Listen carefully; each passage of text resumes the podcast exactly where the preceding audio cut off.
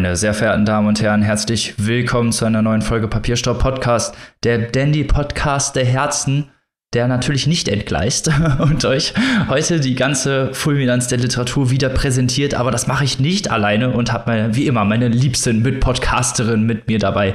Das sind zum einen die liebe Annika. Hallihallo. Und die liebe Michael. Hallo. Und natürlich auch mit dabei der Gründer und große Meister dieses Podcasts, der Robin. Hallo. So, kommen wir zum, ja, zur literarischen Folge dieser Woche, zum, zum Anfang dieser Folge und zwar zum Vorgeplänkel. Und wie, wie immer geht's ab in den Medien. Das Oberstichwort ist hier Vögeln fördern, feuern. Das nicht das Motto unseres Podcasts ist übrigens. Aber was geht denn da so vor sich in der Boulevardpresse?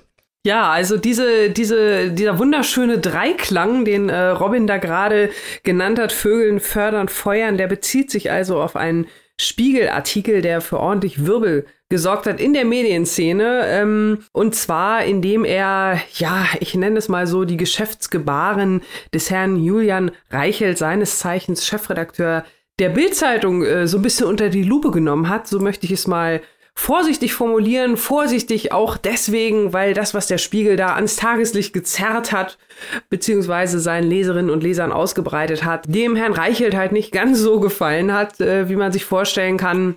Es geht also in erster Linie um tatsächlich wiederholtes Fehlverhalten gegenüber Frauen, die bei der Bildzeitung arbeiten oder gearbeitet haben.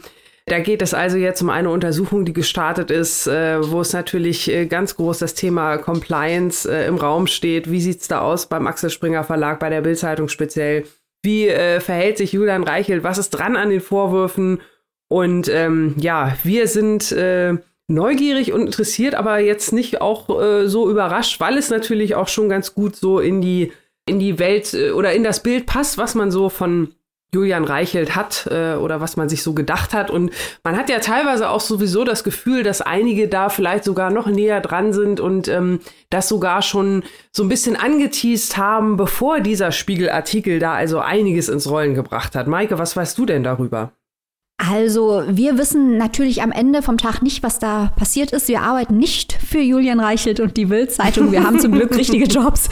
Ähm, äh, was wir wissen, ist, dass Jan Böhmermann offenbar von der ganzen Sache schon früher Kenntnis hatte, das Ganze auch bei Fest und Flauschig und ich glaube auch in seiner Show geteased hat, dass da was auf uns alle zukommt mit dieser Compliance-Untersuchung gegen Julian Reichelt, die die ganze Medienbranche in Atem hält und zu der gehören wir ja im weitesten Sinne auch. Verbunden mit der ganzen Sache ist auch Benjamin von Stuckrad-Barre. Und zwar ist der, so berichtet zumindest die Zeit, befreundet mit Matthias Döpfner von Axel Springer und hat offenbar Kenntnis bekommen von internen Notizen über eine äh, am Ende nicht erfolgte Einstellung einer Redakteurin mit chinesischem Migrationshintergrund, äh, wo sich offenbar Julian Reichelt laut dieser Notiz rassistisch geäußert haben soll, was dann wiederum Benjamin von Stuckrad-Barre in einer WhatsApp-Gruppe ventiliert haben soll. Also da geht es richtig rund. Äh, ein paar Schriftsteller mal wieder mitten drin. Wir werden das Ganze weiter verfolgen. Um hier noch weiter von der Medienbranche zur Literatur den Bogen zu schlagen, möchte ich noch kurz ansprechen, dass unser Literaturnobelpreisträger Heinrich Böll bereits im Jahr 1974 ein kleines Büchlein verfasst hat mit dem Titel Die verlorene Ehre der Katharina Blum. Dieses Buch hat er maßgeblich geschrieben, weil er stinkend sauer auf die Bildzeitung war. Dass Verbindungen zur Bildzeitung mit dem Inhalt des Buches nicht zufällig sind, hält er sogar am Anfang des Textes fest.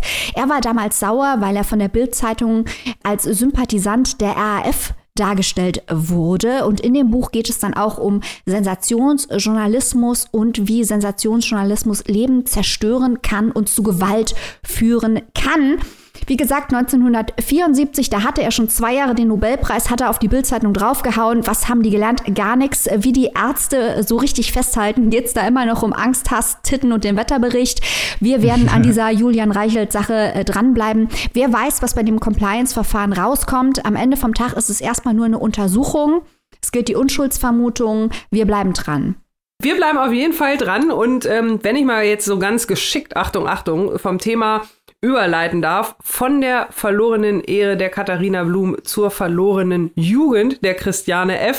Oh! Na, es gibt nämlich, das habt ihr vielleicht schon gesehen, ähm, seit einigen Wochen auf Amazon Prime eine Neuverfilmung des Buches Wir Kinder vom Bahnhof Zoo zu sehen. Also die Geschichte der Christiane F., der jungen ähm, Fixerin, so muss man das knallhart sagen, die also Mitte, Ende der 70er Jahre in Berlin auf den Babystrich gegangen ist, um sich ihre Heroinsucht zu finanzieren, dort durch Zufall mehr oder weniger von Journalisten des Stern angesprochen wurde und den beiden dann sozusagen ihr Schicksal geschildert hat, wie das so ist, wenn man mit äh, 12, 13 Jahren das erste Mal Haschisch raucht und dann äh, ja relativ schnell halt beim Heroin landet, tatsächlich mit 13, 14 äh, sich die Droge regelmäßig spritzt, was natürlich schon ja, krass ist und entsprechend damals auch Ende der 70er Jahre für viel Aufsehen gesorgt hat, dieser dieser Tatsachenbericht, der dann halt als, äh, ja, als Sachbuch veröffentlicht wurde, bis heute eines der erfolgreichsten Sachbücher überhaupt in Deutschland, das jemals erschienen ist, das sich auch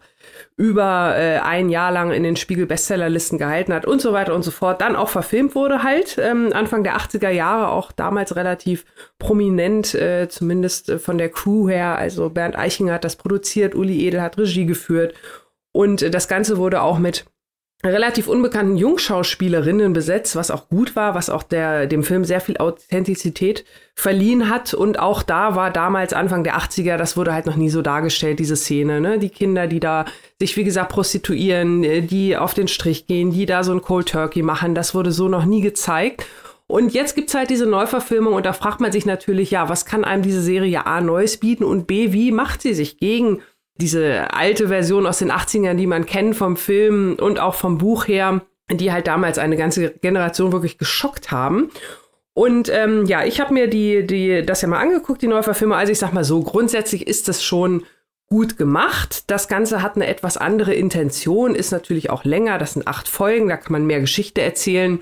Das Ganze ähm, hat das Wir so ein bisschen mehr im Fokus. Ne? Wir Kinder vom Bahnhof Zoo. Also natürlich steht auch hier Christiane im Vordergrund, aber halt auch ihre Clique, die wir auch aus dem Film kennen, aus der alten Geschichte, die aber hier ein bisschen angereichert ist, halt mit eigenen Geschichten, mit eigenen Hintergründen. Die anderen Kinder, muss man ja wirklich sagen, äh, die da halt mitspielen, äh, mit denen Christiane da in diese Szene halt reinrutscht, in diese Disco- und Drogenszene.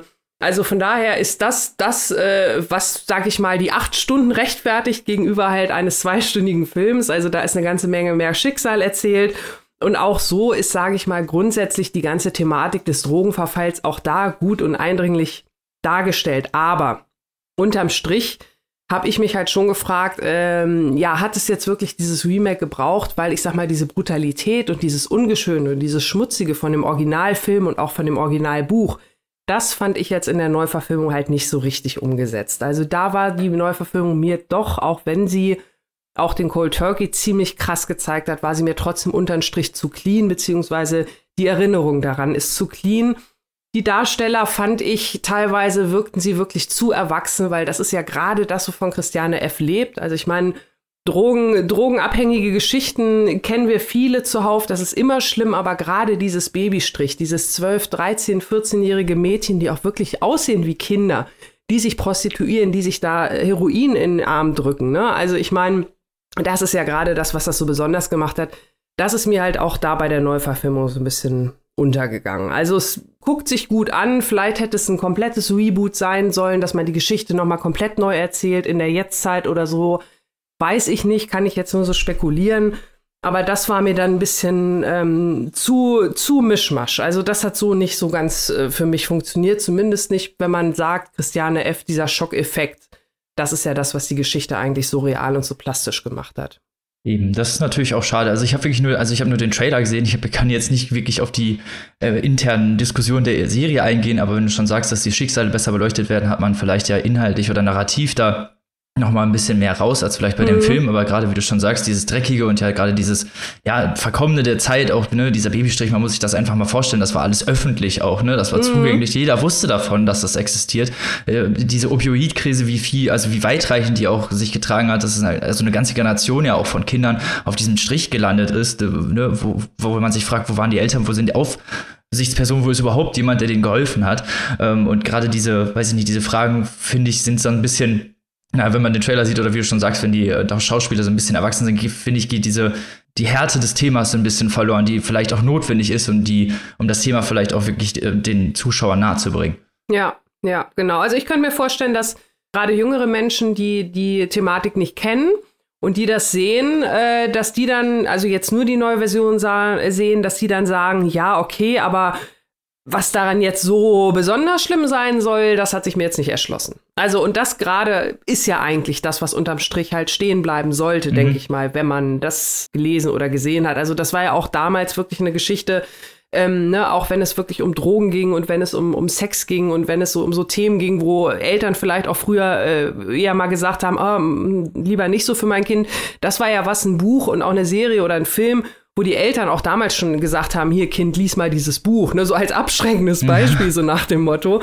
Ähm, also von daher, ja, weiß ich nicht. Also es ist eine unterhalten, eine, eine schöne Unterhaltungsserie, aber es hat nicht mehr diesen, diesen Rums. Äh, also die neue Serie hat den tollen Alexander Scher, der David Bowie spielt, wirklich hübsch anzusehen, aber der Originalfilm hat halt den Original David Bowie. Das ist so ein bisschen, finde ich, so die Fallhöhe. ja, der Vergleich. Man dem genau. Alexander Scher hier nicht vorwerfen. Ne? Ist Nein, der ist, Spitzentyp. der ist super. Na klar, klar der, ist, der ist auf jeden Fall. Na, okay. So, und damit kommen wir zum letzten Thema unseres Vorgeplänkels, und zwar einer ja, äh, App des Literaturbereichs oder wichtig für den Literaturbereich, die sich umbenennen möchte. Möchtest du uns dazu etwas mehr erzählen, liebe Annika? Ähm, ja, das haben wir durch Zufall entdeckt, und zwar die App äh, Spooks, über die wir hier auch schon mal gesprochen haben, die also anzeigt, welche Hörbücher auf den äh, gängigen Streaming-Portalen verfügbar sind. Die heißt oder hieß schon immer Spooks und ähm, wir haben jetzt durch Zufall gesehen, als wir uns da neulich mal wieder die App angeschaut haben oder eingeschaltet haben, dass da jetzt ein Hinweis aufploppt, dass diese App halt bald einen neuen Namen bekommt, da der Begriff in Ländern wie der USA eine negative Assoziation hervorruft und ähm, es wird dazu in Kürze weitere Informationen demnächst geben. Wir mussten tatsächlich auch erstmal recherchieren, weil wir den Begriff in der Form halt nicht kannten äh, als, als negative äh, Assoziation. Also ich persönlich kannte Spooks nur aus dem, aus dem britisch-englischsprachigen Bereich, ähm, wo ja der, der Geheimdienst äh, MI5, MI6, äh, meine ich, die Geheimagenten dort als Spooks bezeichnet werden. Das kommt wohl auch so ein bisschen aus dem Bereich äh, Geister, Spooky, wie auch immer. Worauf sich die App hier bezieht, äh, da geht es wohl tatsächlich um eine, ja, um ein Racial Slur, also um eine rassistische Beleidigung gegenüber farbigen Menschen, die wohl halt in den USA teilweise verwendet wird und dagegen möchte sich die App halt äh, natürlich abgrenzen oder davon möchte sich die App abgrenzen. Mir war das als rassistische Beleidigung schon bekannt und zwar hatte mir das beigebracht der gute Philip Roth. Denn ah, okay. äh, Philip Roth, der Mann, der dringend einen Literaturnobelpreis hätte kriegen sollen, aber fangen wir nicht schon wieder damit an, ähm, der hat ein äh, Buch geschrieben, das heißt äh, The Human Stain, der menschliche Makel.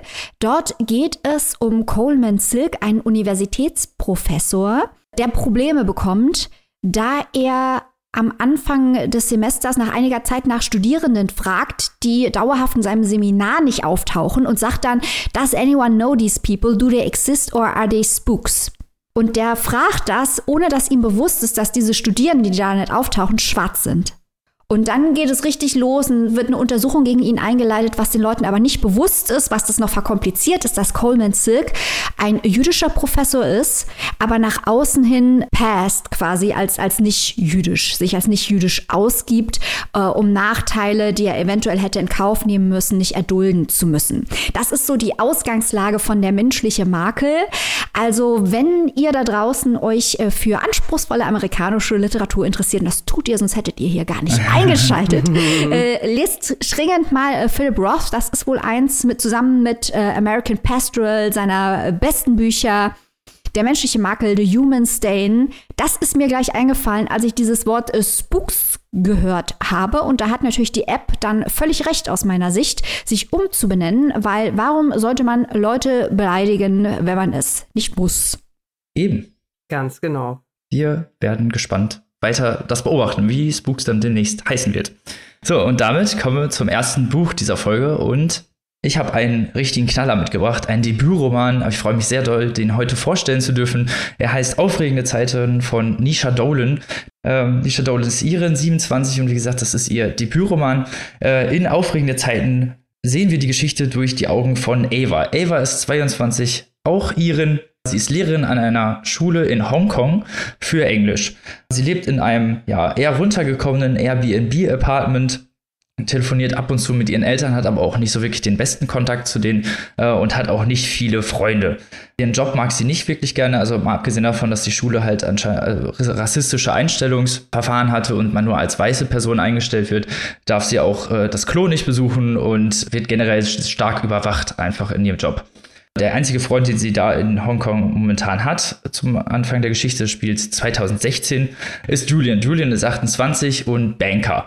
Also die beiden freunden sich an, eigentlich so als platonische Freundschaft, verbringen viel Zeit miteinander und ähm, Ava weiß auch nicht wirklich, wie sie äh, Julian einschätzen soll. Irgendwann fangen die an, miteinander zu schlafen, aber Julian macht relativ früh klar, dass er keine Beziehung möchte, mit seinem Job verheiratet ist und generell ja einfach nur Ava so als Freundin, als Gesellschaft akzeptiert, könnte man auch eher sagen, weil wirklich äh, ja Emotionen zeigt er ihr gegenüber nicht.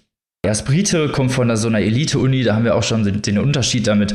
Äh, ärgern sie sich und ziehen sich auch gegenseitig ständig auf, dass äh, ja, er von so einer Privat-Elite-Uni kommt und sie mit ihrer ähm, obwohl sie ja auch einen Uni-Abschluss hat, mit ihrer, ja, in Anführungsstrichen niederen Bildung aufzieht. Wie ich gesagt habe, ist er Banker und nimmt sie auch öfter mit auf äh, Partys oder Veranstaltungen, wo sie dann seine Freunde kennenlernt, die alle ziemlich, ja, kalte Typen sind, wie man sich das, ja, klischeemäßig so von außen als Banker vorstellt. Die koksen viel, die reden viel über Marken und ähm, viele Dinge, die eigentlich sehr unwichtig sind für ja, echte Beziehungen oder wirklich äh, das Vorankommen als Mensch sozusagen die Liaison zwischen den beiden ähm, ist, ja, wie gesagt, sehr unverhältnismäßig. Äh, irgendwann sagt Julian, ob Ava nicht bei ihm einziehen möchte. Sie wohnt dann bei ihm im Gästeapartment und möchte sich sozusagen ihre eigene Freiheit so ein bisschen noch bewahren, aber eigentlich zieht sie dann sozusagen bei ihm ein, kriegt Geschenke von ihm und lebt ja, auf seine Kosten könnte man sagen. Sie sagt das, ähm, sie spricht das auch selber und kritisiert das selber auch immer wieder, aber macht damit auch weiter und generell findet sie ihn auch eigentlich toller, als sie eigentlich wollte. Also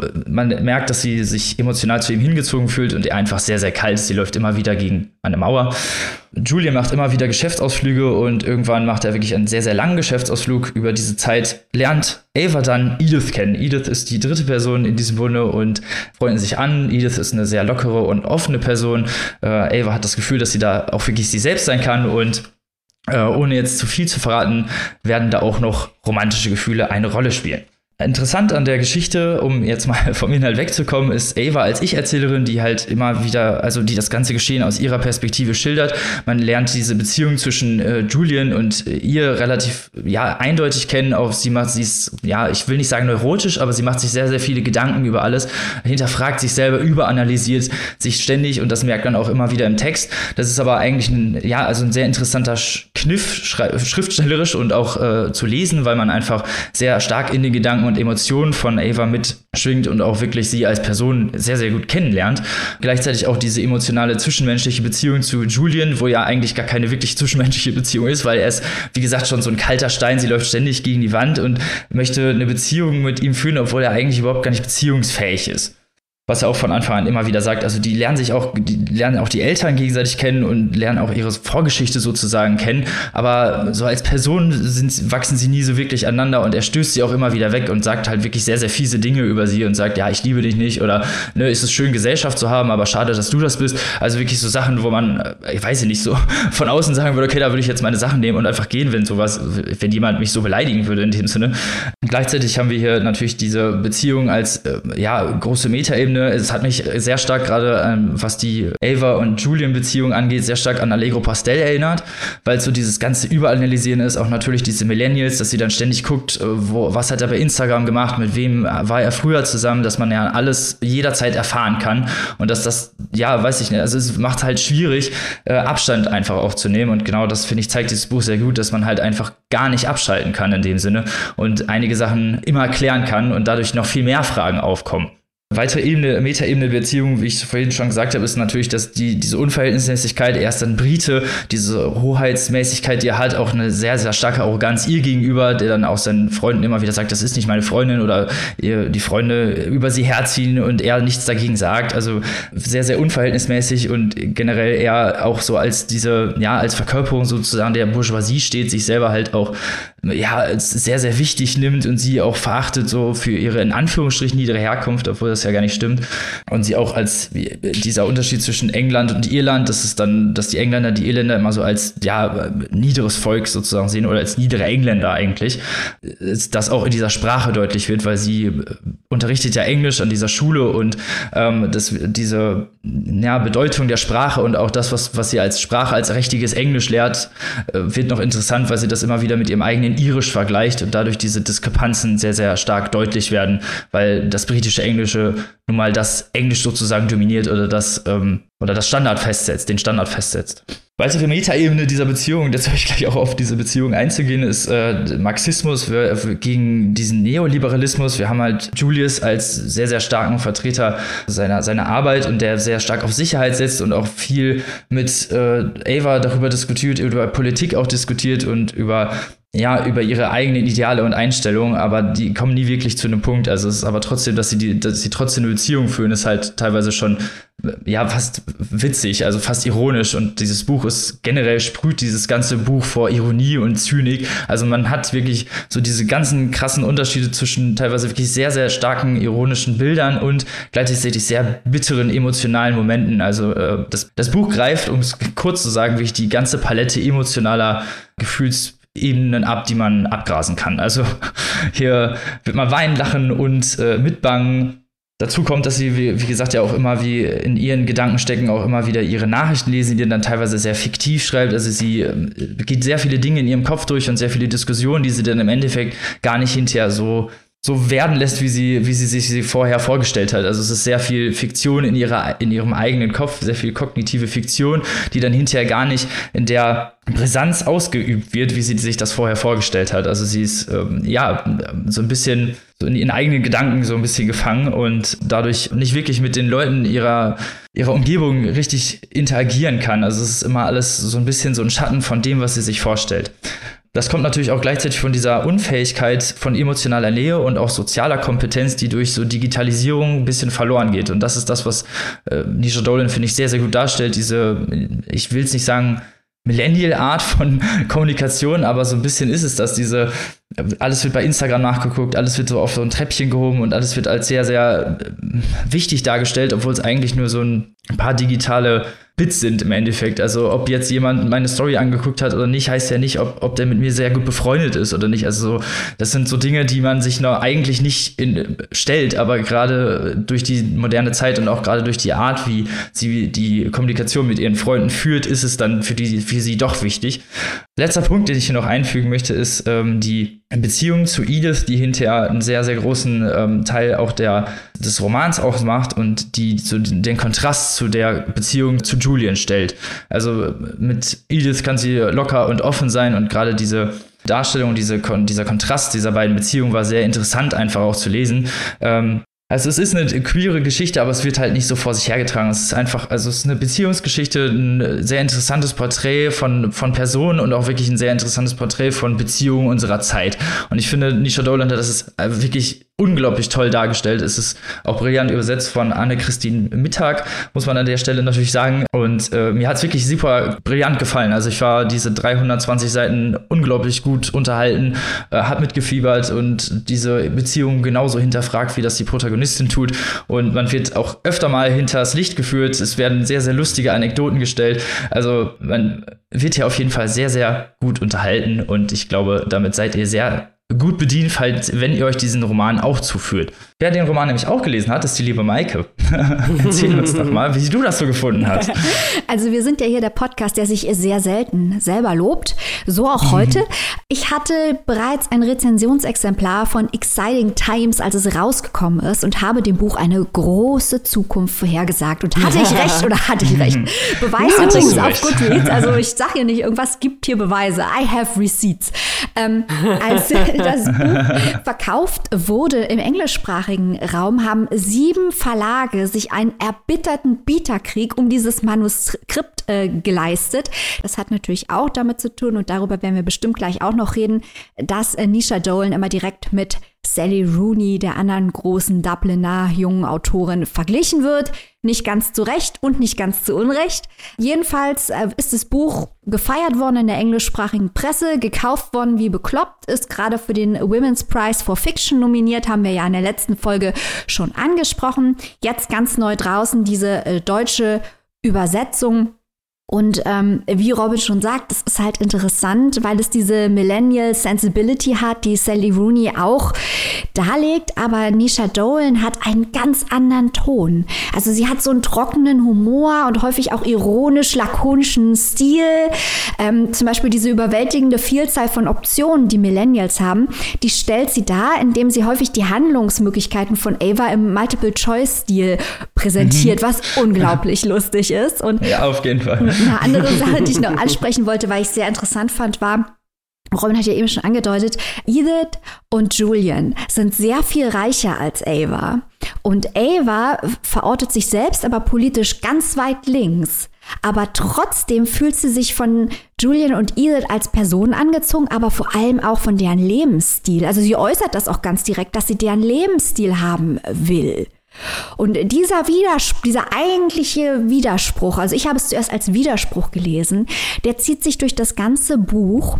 Aber Nisha Dolan hat dafür eine sehr gute und interessante psychologische Erklärung, woher das kommt bei Ava. Und die werden wir hier nicht verraten, denn ihr könnt am Sonntag unser Interview mit Nisha Dolan hören. Und da wird Nisha sich äh, zu LGBTQ-Plus-Literatur äußern, sich zu ihrem Buch äußern, zu der Frage, die gerade angesprochen wurde, äußern. Äh, zu Fragen von Geldstatus und Klasse äußern, was alles eine Rolle spielt, wie Robin eben schon angesprochen hat, äh, zu Fragen des Kolonialismus, was natürlich wichtig ist. Wir haben hier drei Figuren, Ava aus äh, Irland, Julian aus England und Edith aus Hongkong. Natürlich dieser Kolonialismus, dieses Kolonialismus-Thema schwingt immer mit. Sehr spannend, dazu wird Nisha was erzählen. Und aber ich glaube, wir wollten einen O-Ton als Teaser einspielen, wo sie sich äußert äh, zu dem, was du eben sagtest, Robin, zur englischen Sprache äh, und zur Bedeutung der Sprache für Kolonialisierung und Machtausübung, oder? Genau. Los geht's, Nisha, erzähl. The history is probably one of the things that spurred me on to that line of thought because the English wouldn't have put such untold energy and resources into forcing English on much of the rest of the world if it weren't an important tool of colonial control in the first instance. And the effect of that has been so profound on my interaction with the literature. Like to take for for example, the banal fact that I did not grow up primarily speaking Irish and I did not grow up primarily reading books in Irish. So it's there in my national literature, the impact of that um, linguistic chokehold, I suppose.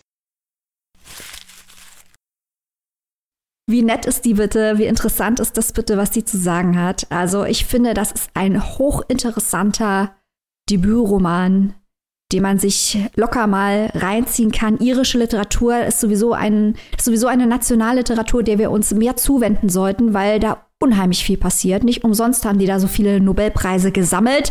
Nicht, dass Nisha Dole nächste Woche einen kriegt, versteht mich nicht falsch, so toll ist es dann auch wieder nicht. Aber da kommt viel interessantes Erzählen her.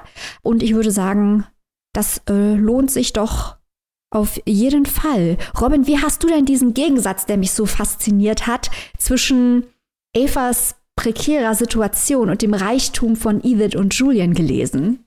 Das ist eine sehr interessante Frage. Der, gerade der Kontrast ist ja sehr, also ist ja wirklich kohärent äh, da eigentlich auch. Ne? Also sie geht ja selber auch ja ständig darauf ein. Die beiden interessiert dieser Unterschied ja eigentlich weniger. Sie, sie, also Ava ist ja die, die ständig auf diese Unterschiede versucht, da irgendwie diesen, ja, diesen, diesen Zwist irgendwie größer zu machen, weil die beiden äh, von außen, aber das ist ja wieder auch so ein, dieses Unverhältnismäßige, dass, dass die beiden, die reicher sind, natürlich von außen sagen, ja, mir ist mir da egal, für mich ist das ja überhaupt kein Geld. Sie versucht sich das selber einzureden, aber so diese, ja, ich fand das so interessant, dass sie sich an beide so, so sehr ranhängt, obwohl sie genau, wie du schon gesagt hast, das Gegenteil ist. Also ich finde es, dieser Zwisch zwischen den dreien macht halt auch wirklich dieses Buch aus, dass es halt so diese, diese anderen Gefälle gibt. Was, was mich auch äh, fasziniert hat ist und teilweise auch ein bisschen wahnsinnig gemacht hat, ist, dass Ava so ein bisschen passiv ist, aus meiner Sicht. Sie bleibt häufig passiv und das Leben stößt ihr so ein bisschen zu und das hat mich wahnsinnig gemacht. Gleichzeitig ist es ja nicht so, dass man diese Leute nicht kennt. Und ähm, man will immer Verständnis für sie aufbringen und gleichzeitig macht sie einen auch wahnsinnig. Und das treibt einen auch so ein bisschen durch diese ganze, dieses Buch, weil man ihr immer zurufen will, was sie dann bitte machen soll. bitte mach es nicht. Ja, das stimmt. Ich glaube, sie entscheidet sich, ich glaube, diese bewussten Fehlentscheidungen, die sie auch teilweise selber trifft, weil sie, sie weiß ja auch teilweise, dass sie Fehlentscheidungen mhm. trifft, sind ja auch die, irgendwie diese ja, dieser Zwisch mit einem selbst, ne, dass man sich teilweise wirklich Leid antut, obwohl man eigentlich weiß, dass es nicht gut für einen ist. Also ich meine, wenn so, wenn man selber so einen Zuschauer auf sein eigenes Leben hätte, bestimmt würde auch ständig einer rufen, so, mach das nicht. so, wenn man einfach manchmal wirklich dumme Sachen macht, so, die halt einfach abseits jeglicher Logik sind, wenn halt zu viele Gefühle im Spiel sind oder gerade wenn man sich vielleicht irrational irgendwo vielleicht verrannt hat, so, ne, wenn es, gerade wenn es emotionale Ebenen sind, ist da nicht mehr so viel Rationalität im Spiel. Und ich finde, das hat das so sehr gut porträtiert. Das stimmt und es wird dann auch wieder aufgefangen äh, durch die Sprache, weil diese spezielle, komisch-ironische Sprache, die hat Sally Rooney nicht. Sally Rooney hat andere Stärken.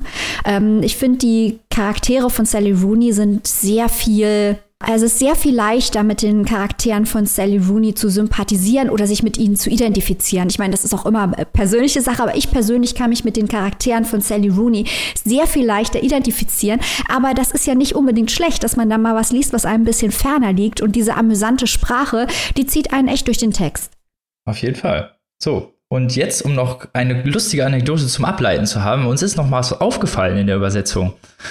Du hast das auf Englisch gelesen und da wird ein gewisser jemand erwähnt. Um wen geht es denn? Ja, äh, das ist auch eine Frage, die ich, um, um euch mal zu erzählen, wie wir das überhaupt gemerkt haben, dass da ein Unterschied besteht zwischen dem englischen Buch und dem deutschen Buch. Also es gibt eine Frage, die ich in Nisha in dem Interview stelle. Da geht es um Martin Schulz. Ihr erinnert euch vielleicht noch an den Schulzzug, der entgleist ist und wer weiß, wo er von da hingefahren ist, außerhalb unserer Sichtweite jedenfalls. Und Martin Schulz kommt im englischen Text vor und Nisha erklärt auch, warum. Hört am Sonntag das Interview, aber die Stelle auf Englisch heißt, he's asking what you think of Martin Schulz, Edith said, the leader of the German Social Democrats. Julian likes him, I don't. Und Robin hat das Interview gehört und hat dann in seiner deutschen Ausgabe verzweifelt die Stelle mit Martin Schulz gesucht. Richtig, ich dachte schon, ich wäre zu doof oder hätte es einfach überlesen. Aber nein, das wurde geändert. Also in der deutschen Version ist, diese, ist dieser Bezug überhaupt nicht mehr da. Was, was wird denn stattdessen gefragt? Also die, Martin Schulz wird einfach durch die SPD ersetzt. Ah, okay. Er ist quasi genau. komplett rausgestrichen worden aus dem Buch. Ein Schelm, wer Böses dabei denkt. Wieso bloß? Ja, aber spannend ist spannend, gerade auch äh, vor dem Hintergrund, Maike, du hast es gerade schon äh, gesagt, zu dem, was äh, Nisha da auch im Interview zu sagt. Also ich möchte das Interview auch nochmal empfehlen an dieser Stelle. Ähm, Nisha, wirklich total nette Frau, super geiles Interview. Aber seid vorgewarnt, ihr werdet aus diesem Interview, wenn ihr euch das angehört habt, wieder ganz viele Lesetipps mitnehmen. Das wollte ich. Ich finde, ja, so stimmt. fair muss man sein und das kurz vorher erwähnen, ähm, ne? nur damit ihr wisst, worauf ihr euch da einlasst. Ja, und äh, von den Büchern sind einige schon auf unserem Redaktionsplan schon vor dem Interview gewesen und andere haben wir sogar schon hier in der Show angesprochen. Also Nisha Dolan und wir, wir sind quasi auf einer Wellenlänge, ja. was Literatur angeht. Wer hätte das gedacht? So. Aber falls euch jetzt dieses geniale Werk reinziehen möchtet, was wir euch nur dringendst empfehlen können, könnt ihr das tun. Aufregende Zeiten von Nisha Dolan bei Rowold erschienen 320 wirklich tolle Seiten, 20 Euro im Hardcover, 14,99 Euro in der digitalen Version. Wie immer am besten im lokalen Buchhandel zu erwerben. Und damit kommen wir zum äh, nächsten Teil äh, unserer literarischen Folge. Und ich sag nur so viel: Annika für Deutschland. genau. Ja, das verbirgt sich aber nicht hinter der äh, Abkürzung, die in meinem Buchtitel eine Rolle spielt. Äh, es geht nämlich in meinem Buch um die Methode AfD und da steht das AfD natürlich für die politische Partei, für die Alternative für Deutschland. Aber das andere wäre natürlich auch ganz interessant gewesen. Von daher vielen Dank, lieber Robin, für diese wunderschöne Einleitung. Ähm, ja, Sachbuch Wochen bei Annika. Ja, ich stelle also heute die Methode AfD vor.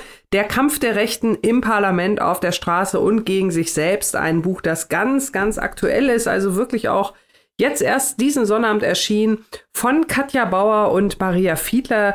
Die haben das zusammengeschrieben. Das sind zwei Journalistinnen, man möchte fast schon sagen, und da möchte ich jetzt kein, keiner von beiden zu nahe treten, aber es ist, sind fast schon Journalistinnen aus zwei Generationen. Es ist nämlich zum einen Katja Bauer, Jahrgang 1968 aus Nürnberg, die bei den Stuttgarter Nachrichten und auch bei der Stuttgarter Zeitung gearbeitet hat. Und auf der anderen Seite ist es Maria Fiedler, Jahrgang 1989 geboren, damals noch in der Karl-Marx-Stadt später Chemnitz und dann für den Tagesspiegel tätig. Also zwei gestandene Journalistinnen, die im Bereich äh, ja, der politischen Medienberichterstattung schon lange tätig sind und da auch schon diverse Preise eingeheimst haben und sich jetzt also für dieses Buch zusammengetan haben, um im Superwahljahr 2021, also es passt ja wirklich gut, ne? Bundestagswahl und ganz furchtbar viele Kommunal- und Landtagswahlen hier in diesem Jahr.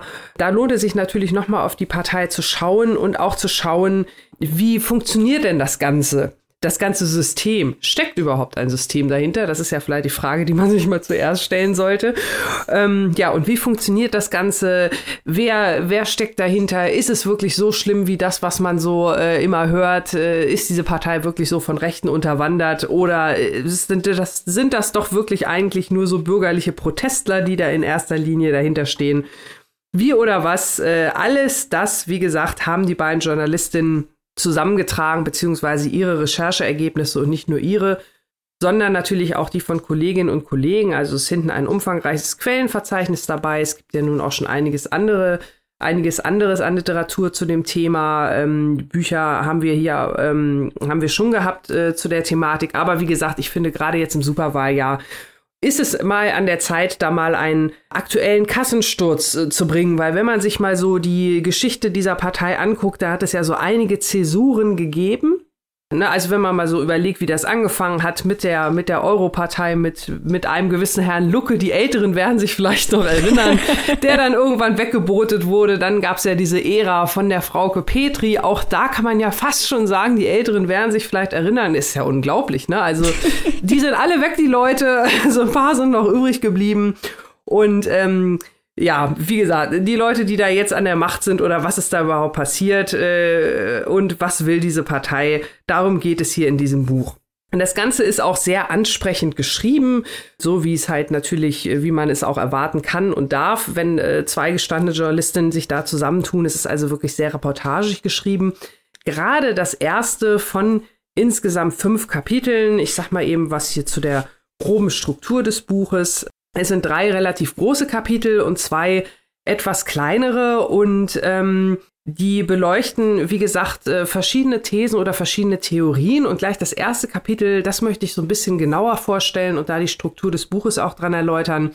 Das nennt sich die Macht des Flügels, wie die AfD sich selbst radikalisiert. Also der Flügel dieser Teil, ähm, der dann, äh, ja, der sozusagen als die äh, Fanklicke um Bernd Höcke und Co., Bernd Höcke genau und Co., ähm, verschrien sind äh, und bekannt sind, die rechtsextrem, da gibt es verschiedene Verbindungen, die immer wieder bekannt werden oder auch wurden. Und äh, ja, der Flügel sollte dann ja auch vom Verfassungsschutz beobachtet werden, hat sich dann mehr oder weniger aufgelöst, steht aber heute noch sinnbildlich halt für diese rechtsextremen Tendenzen.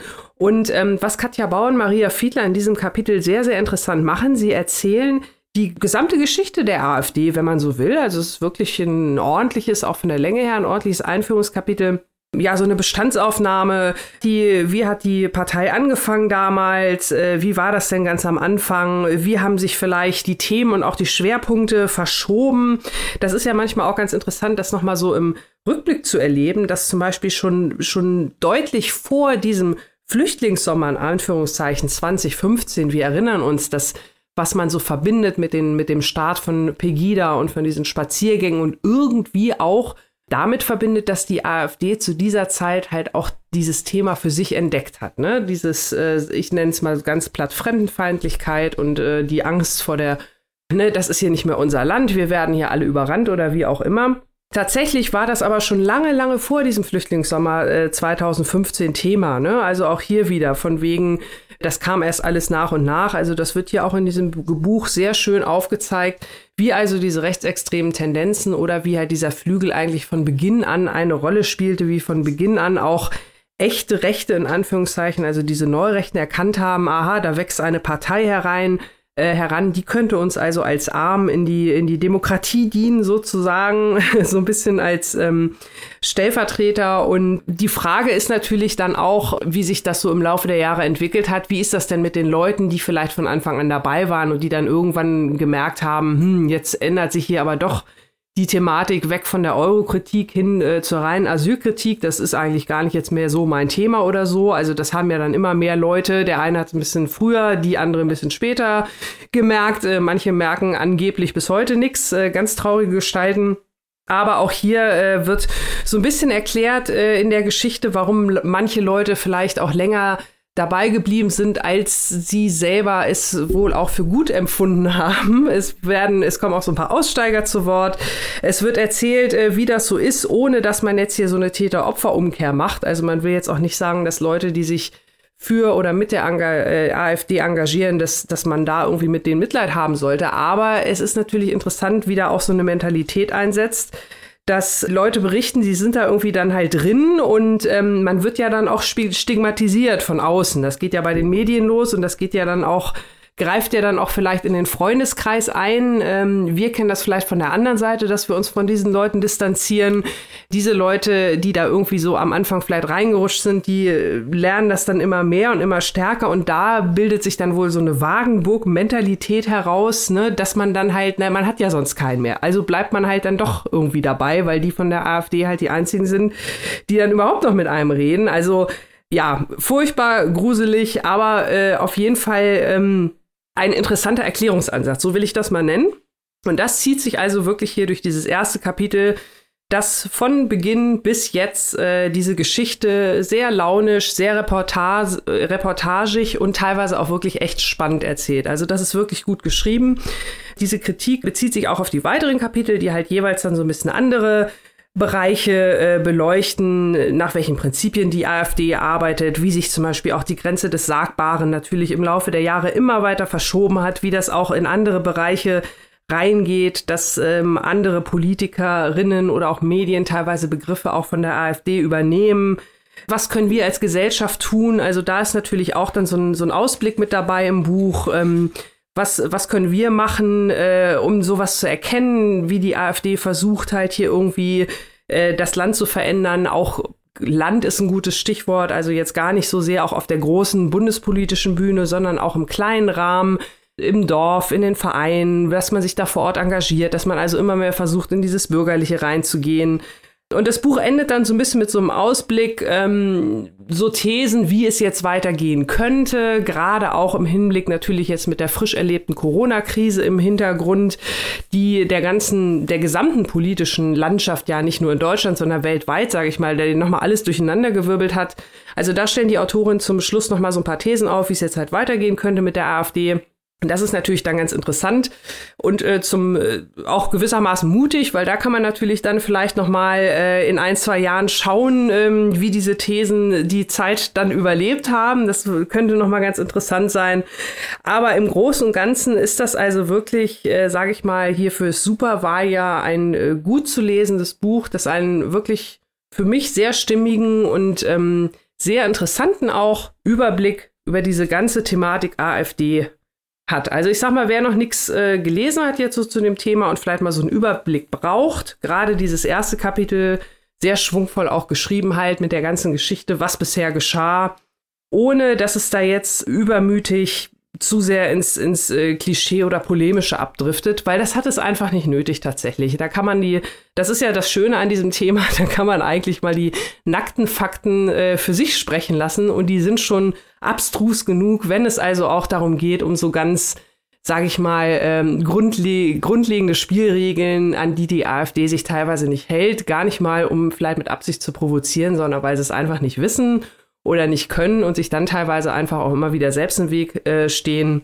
Also das, äh, sowas gibt es natürlich eher auch in dem Buch zu finden. So gesehen von mir durchaus eine äh, interessante und spannende Leseempfehlung und äh, durchaus up-to-date. Also das finde ich ja gerade auch bei so einem Thema wichtig, dass sich das nicht selbst überholt, aber jetzt für dieses Superwahljahr sehr spannend und kurzweilig und gut zu lesen.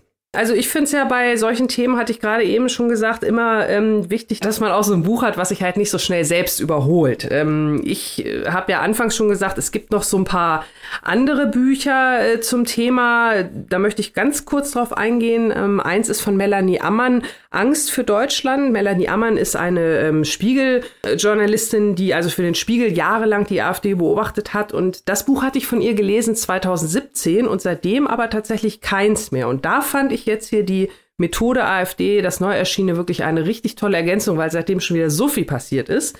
Und ein anderes Buch, und da bin ich auch nicht alleine, äh, da würde ich nämlich Maike auch noch mal zu fragen. Das ist, äh, ja, gehört zu der sogenannten Aussteigerliteratur, so kann man es ja fast schon nennen. Und zwar von Franziska Schreiber, die ja die ähm, Jugendorganisation der AfD verlassen hatte. Maike, dazu auch reingehört, glaube ich, ne?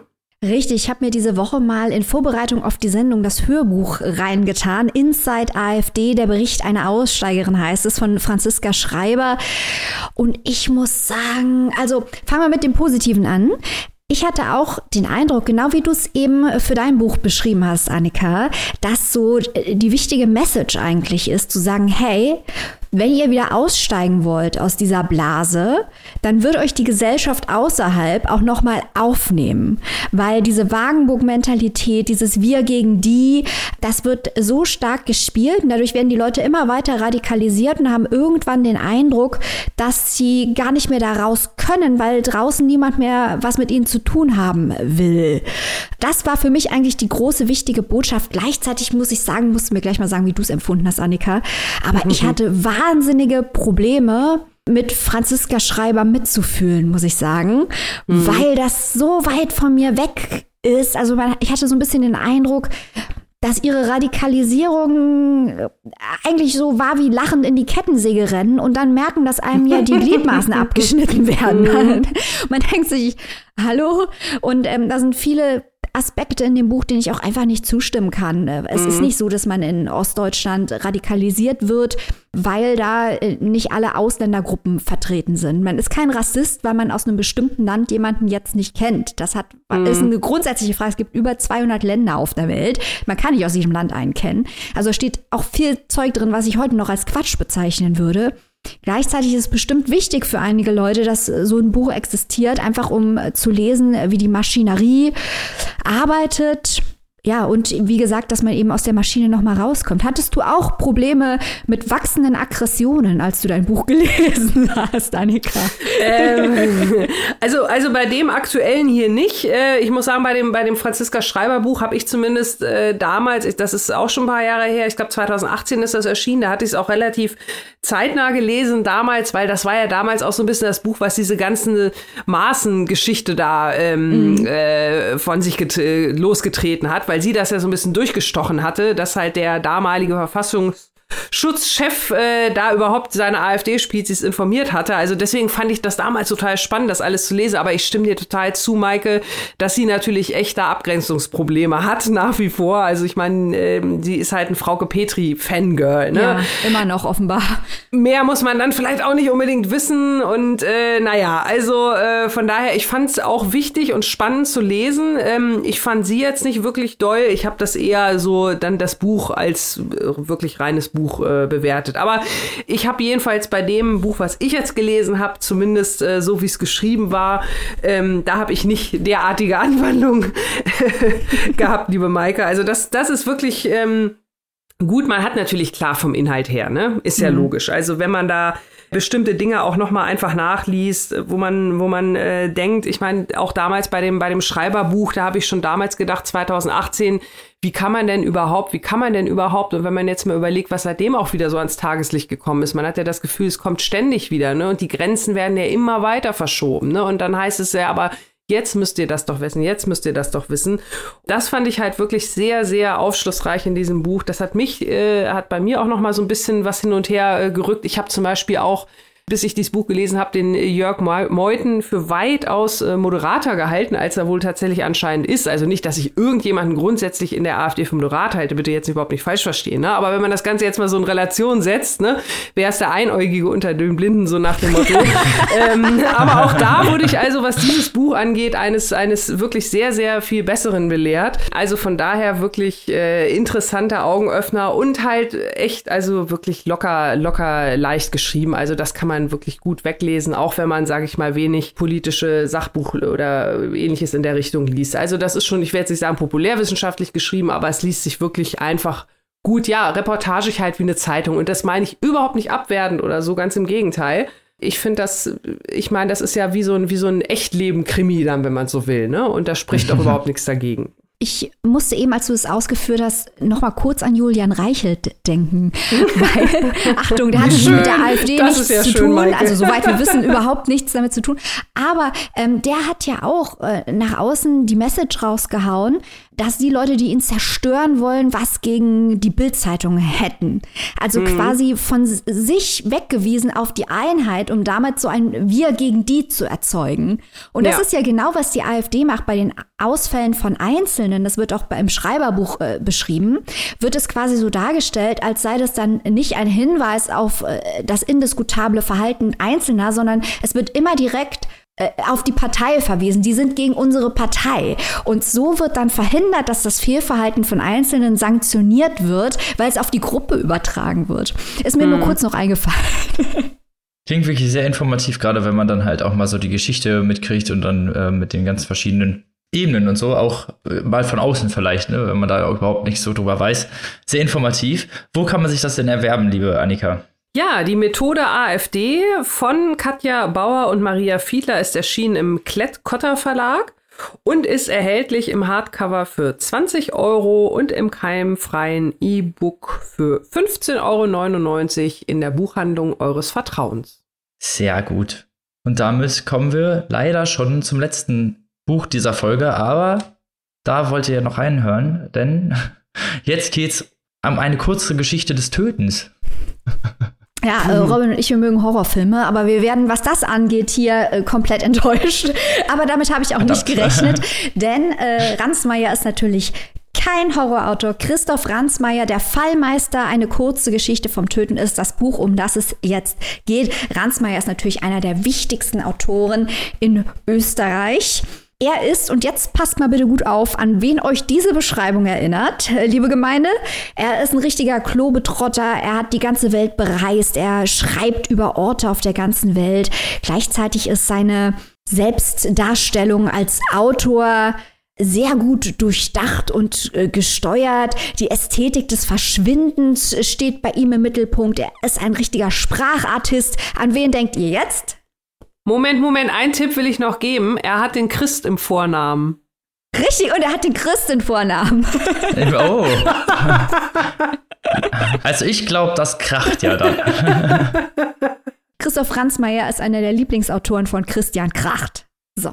Gibt viele Verbindungen zwischen den beiden. Christian Kracht, ein großer Fan von Ransmayr, hat er in seiner Poetikvorlesung in Frankfurt bekannt. Ähm, Ransmayr hat auch international schon für Aufsehen gesorgt. Äh, Sein, ähm, seine Novel in Verse, Der fliegende Berg, war für den internationalen Booker-Preis äh, nominiert. Ein fantastisches Buch. Also, dass Deutsch so klingen kann, hält man nicht für möglich, bis man Ransmayers Sprachkunst liest. Es ist wirklich für Leute, die lyrische Sprache lieben, ist Der fliegende Berg eine Offenbarung, ein absoluter Hammer, dieses Buch. Beim Fallmeister haben wir es aber nicht mit einer Novel in Verse zu tun, sondern äh, wie im Fall seines Romans Morbus äh, Kitahara mehr um eine alternative Weltgeschichte, wenn nicht sogar hier eher um eine Dystopie. Ransmayr ist auch neben all dem, was ich gerade beschrieben habe, ein Meister der ersten Sätze. Äh, ein Beispiel möchte ich euch hier nicht vorenthalten, einfach weil es so toll ist, aus einem Buch von ihm, das heißt Cox oder der Lauf der Zeit. Da heißt der erste Satz, Cox erreichte das chinesische Festland unter schlaffen Segeln am Morgen jenes Oktobertages, an dem Qianlong, der mächtigste Mann der Welt und Kaiser von China, 27 Steuerbeamten und Wertpapierhändlern die Nasen abschneiden ließ. Erster Satz Deluxe. Das ist mal ein Anfang. Klingt doch nett. So, und in der Fallmeister beweist er mal wieder äh, sein Talent äh, für äh, knallermäßige erste Sätze. Da heißt der erste Satz weniger poetisch, aber dafür umso schockierender. Mein Vater hat fünf Menschen getötet. Der Fallmeister. Worum geht es hier?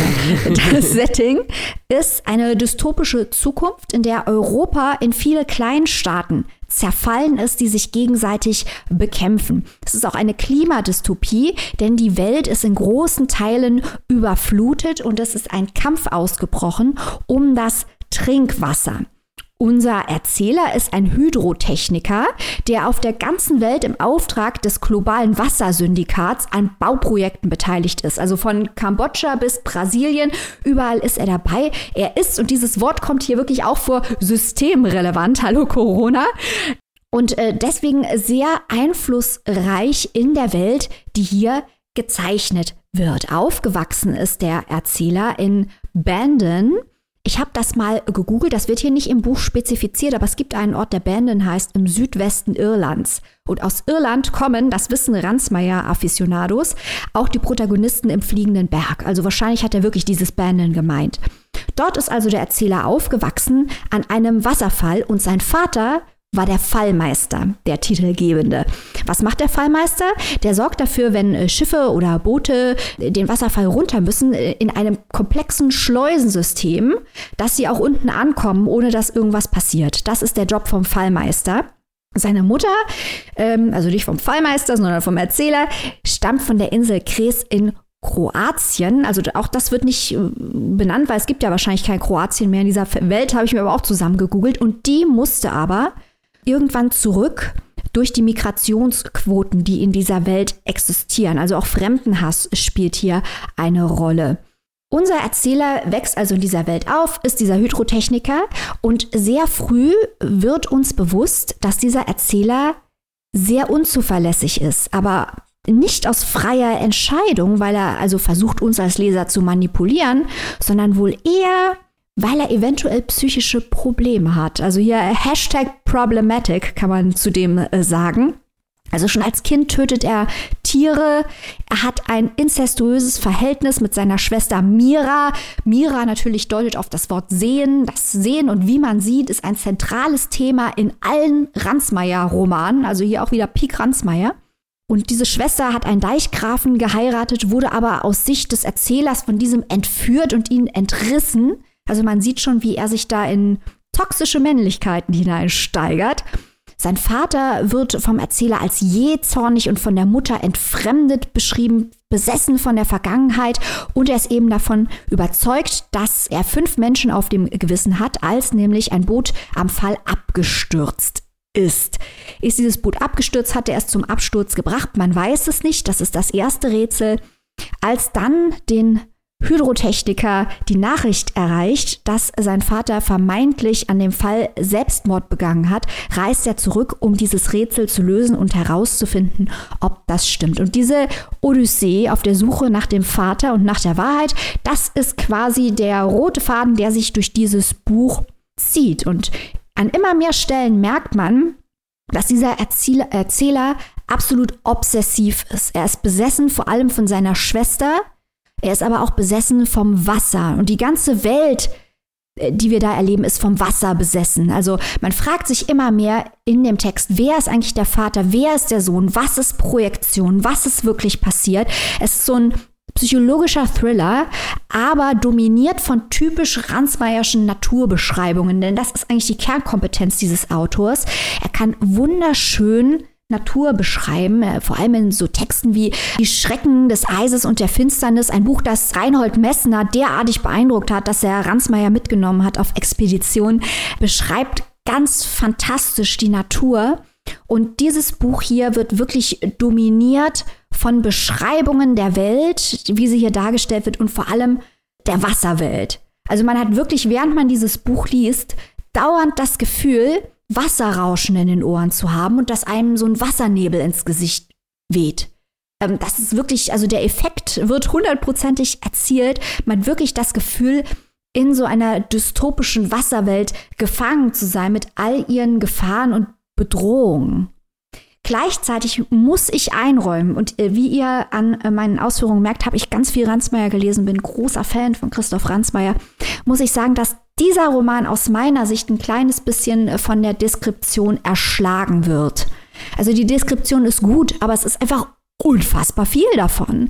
Das Pacing ist deswegen ein bisschen off. Am Ende kommt das alles nicht ganz zusammen. Im letzten Drittel kommen dann noch ein paar Infos, wie Kai aus der Kiste dieses Buch zerfasert einfach.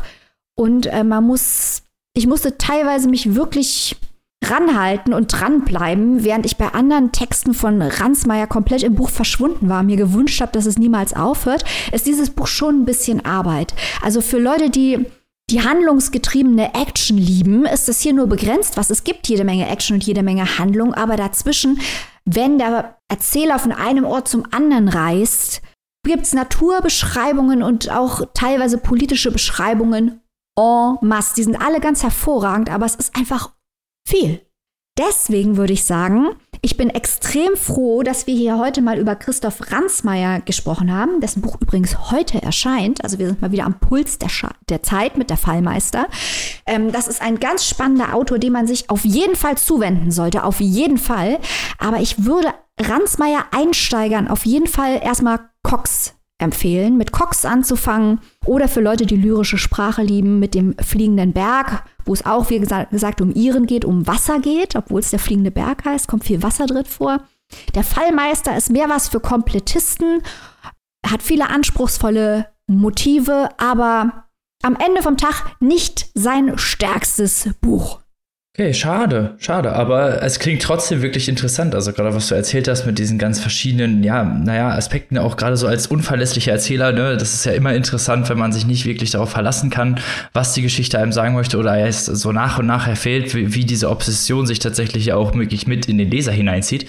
Ähm, Frage, wie lange dauert das denn oder wie wie stark sublim ist das, sagen wir es mal so eher. Also äh, ist diese Obsession wirklich sehr äh, direkt auf den Leser getrimmt oder äh, ist das eher was, was so ein bisschen als Schatten zwischen den Zeilen schwebt? Also ich muss sagen, das ist ja auch immer eine oh, sehr subjektive Sache. Ich muss sagen, dass ich dem am Anfang geglaubt habe und dann kommt irgendwann ein Wendepunkt, also er sucht auch irgendwann, ich glaube, das kann man verraten, ohne zu viel zu spoilern, er äh, reist auch irgendwann zu seiner Schwester, um dieses Rätsel zu lösen. Und da gibt es eine Szene, spätestens da wird einem klar, dass mit äh, dem Erzähler schwer was nicht stimmt, aber ganz schwer. Und dann stellt man auf einmal die komplette erste Hälfte in Frage und denkt, um Himmels Willen, ist alles, was er uns erzählt hat über seinen Vater und seine Mutter, ist das alles überhaupt wahr? Und wie viel von dem, was er uns über den Vater erzählt hat, ist eigentlich eine Erzählung über ihn selbst? All diese Fragen kommen dann auf. Das ist eigentlich sehr intelligent konstruiert. Wie gesagt, es ist nur über, es ist nur völlig überladen. Das ist das Problem. Hm, okay. Aber ja, also ich habe am Anfang am Anfang habe ich das alles für bare Münze genommen, was er mir da erzählt. Vor allem er ist dann noch Hydrotechniker. Dann denkt man, oh, er ist Ingenieur. Der ist doch bestimmt ein ganz rationaler Mann. Äh, nein. Wird man also getäuscht. Genau. Ja, die Frage nach dem, nach dem Überladen, was du gerade gesagt hast, habe ich mich auch, äh, habe ich mir auch so ein bisschen gestellt, während du das alles so vorgestellt hast und erzählt hast. Ich habe da so eine, äh, vor allem am Anfang so eine Mischung aus äh, Walter World meets die Mauer im Kopf gehabt. Ähm, äh, meine Frage wäre jetzt, äh, diese ganze Klimathematik, ähm, spielt die überhaupt irgendwie eine Rolle? Kann man da, kannst du darauf eingehen, ohne zu spoilern, oder dient die eigentlich wirklich nur so als Setting, weil das vielleicht diese diese Art der auch, sage ich mal, so ein bisschen Kriminalgeschichte oder zumindest interfamiliäre Rätselgeschichte, kann man es vielleicht so mal nennen. Hat die da irgendwas mit zu tun oder ist äh, diese Klimasache nur das Setting sozusagen für diese Geschichte? Also spielt eine Rolle und ich finde, die ist sehr gut eingearbeitet, weil die Klimadystopien, über die wir in der Vergangenheit gesprochen haben, da hatten wir ja teilweise die Kritik, dass einfach zu viel erklärt wird also zu viel erklärt wird, ja. wie es jetzt dazu kam und so weiter und so fort. Hier wird es einfach nicht erklärt. Also man weiß, dass es die Leute quasi so weitergemacht haben wie wir. Und so kam es dazu, mhm. dass die Natur nun so aussieht. Und alles, was der Erzähler erlebt, wäre ohne diese Klimathematik gar nicht möglich. Also wirklich dieses Worldbuilding, das wir hier erleben, äh, mhm. ist ganz fantastisch, weil er er muss dann in einem plombierten Zug von A nach B reisen, weil er muss ja durch diese ganzen zerfallenen Kleinstaaten, die alle im Krieg sind. Ähm, da ist er mit seiner Schwester in diesem Leuchtturm. Also da ist auch noch eine Märchenthematik, die sich ganz stark durch das ganze Buch zieht. Aber es ist natürlich mhm. alles verdreht ins Negative, ins, ins Dunkle. Wenn die in diesem Leuchtturm sind, diese incestuösen Geschwister und um ihn drum tobt das Meer. Das sind einfach wahnsinnige Bilder, die Christoph Ransmayr evozieren kann. Das ist seine große Stärke. Und alles, was wir hören, auch die Machtverhältnisse, ähm, die wären überhaupt nicht möglich ohne äh, dieses Klimasetting. Also das ist eigentlich äh, die komplette Voraussetzung für die ganze äh, Geschichte. Ja, also das, das klingt wirklich äh, interessant und spannend. Und dann habe ich jetzt gerade auch noch irgendwie so im Nebensatz gehört, äh, dass äh, Inzest, die inzestuösen Gesch äh, Geschwister sozusagen auch irgendwie äh, dann noch auf das Märchensetting abzielen. Äh, da hast du jetzt wahrscheinlich eine ganze Generation von Märchenleserinnen traumatisiert, liebe Michael. Hänsel und Gretel ist nie mehr das Gleiche. Also starke, starke Bilder, das ist die Kernkompetenz von Christoph Ransmayr, vor allem wenn es Naturbilder sind. Und da sind halt einige Bilder dabei, ähm, das ist wie, dieser Film wäre nicht bezahlbar, ihn so zu machen, wie er beschrieben wird in dem Buch. Aber was man im Kopf sieht von dieser Welt, das ist sehr, sehr stark. Das kann Ransmeier einfach richtig gut. Und deswegen habe ich auch am Anfang, bevor ich auf das Buch eingegangen bin, war es mir wichtig, ein bisschen was zu Ransmeier zu sagen und auch zu seinen anderen Büchern zu sagen, um einfach die Leute wirklich dazu zu kriegen, mal Ransmeier zu lesen, äh, weil das ein Knaller ist, weil der was kann, was eigentlich sonst keiner in dieser Art und Weise kann. Es gibt viele Naturbeschreibungen aber die so intensiv und lyrisch zu machen, äh, mit einem Gefühl fürs Detail, vor allem in der fliegende Berg, die Naturbeschreibung im Himalaya, wo es um den heiligen Berg Kailash geht. Hallo 1979 von Christian Kracht. ähm, das sind unglaubliche Leistungen, die der lyrisch erbringen kann. Und das hier ist sicher kein schlechtes Buch, nur von Ransmeier ist man halt äh, nur erste Sahne Superknaller äh, gewohnt. Wahrscheinlich vor diesem Hintergrund auch jetzt nicht das Stärkste, was man hier von ihm gelesen hat. Naja, aber für Komplettisten immerhin interessant. Wo kann man sich dieses Buch denn erwerben, liebe Maike? Ähm, man kann dieses Buch und auch die anderen Bücher von Christoph Ransmeier bei S. Fischer käuflich erwerben. Dieses Buch heißt Der Fallmeister, eine kurze Geschichte vom Töten. Die gebundene Ausgabe kostet 22 Euronen. Das klingt doch vernünftig. So, und jetzt sind wir tatsächlich am Ende unserer Folge angelangt. Leider, leider. Aber nicht verzagen, wir haben natürlich einen kleinen Ausblick auf nächste Woche für euch parat, in drei kurzen Worten. Äh, liebe Annika, möchtest du mal anfangen? Ja, sehr gerne. Meine drei Worte für nächste Woche sind Essays, Internet und Selbstoptimierung. Uh. so, liebe Maike. Girlie, Drogen und Odyssee. Robin, Uiui. kannst du da mithalten? Ähm, bestimmt. Meine drei Worte sind Autofiktion, Spiegelkabinett, Rapper. Alright. Yo, yo, yo. Yo, yo. Mal sehen, was da abgeht, Leute. Ja. Oh Mann, ey. Da bin ich auch mal gespannt. Robin in the Hood. Mal sehen, was da abgeht. Aber bis dahin müsst ihr euch noch eine Woche gedulden. Aber dafür habt ihr dann mehr Zeit zum Lesen jetzt erstmal bis dahin. Vielleicht die Bücher, die wir jetzt vorgestellt haben. Wir würden es euch empfehlen. bis dahin. Ähm, lest was Schönes. Bleibt gesund auf Wiederhören. Tschüss.